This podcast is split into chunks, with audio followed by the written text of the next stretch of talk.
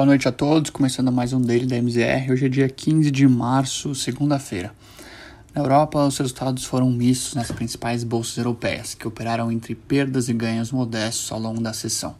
O principal índice europeu ficou praticamente estável e fechou o dia aos 423 pontos.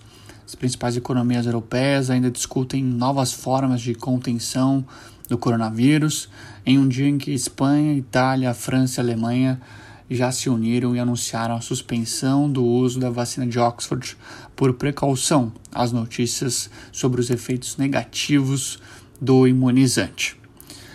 Já nos Estados Unidos, em meio à queda nos juros das Treasuries, os principais índices acionários apresentaram alta na sessão de hoje.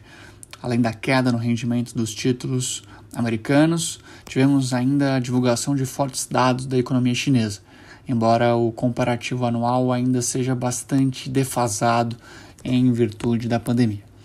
Ao longo da sessão, as ações de tecnologia tiveram o principal destaque, com o índice Nasdaq registrando alta de pouco mais de 1%. Dow Jones e S&P 500 também tiveram um dia positivo, com ganhos de 0,53% e 0,65%, respectivamente. O mercado agora aguarda o discurso do Fed na próxima quarta para maior entendimento sobre a dinâmica da recuperação da economia norte-americana, o aumento dos juros e as perspectivas também sobre a inflação. No cenário local, uh, o Ibovespa, com um cenário externo um pouco mais tranquilo, uma melhor perspectiva com relação ao combate do coronavírus, impulsionaram o Ibovespa nesta segunda principal índice acionário fechou o dia com alta modesta de 0,6%, puxado principalmente pelas blue chips, com exceção de Vale, que sofreu com a queda do preço do minério de ferro.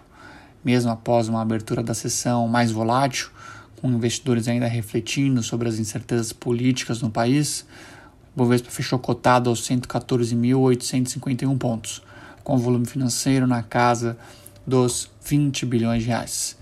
Destaque também para alguns setores que se beneficiam de uma eventual volta mais rápida da economia, como o setor de shopping, turismo e aviação. Setores imobiliários e de energia também tiveram bom desempenho, refletindo um alívio nos contratos mais longos de juros. Justamente com relação aos juros, o dia foi pautado também em cima da política monetária do BC na próxima reunião. O mercado já dá como certa o início do processo de normalização da taxa Selic, com apostas variando entre altas de 0,5% até 1% na maioria dos casos.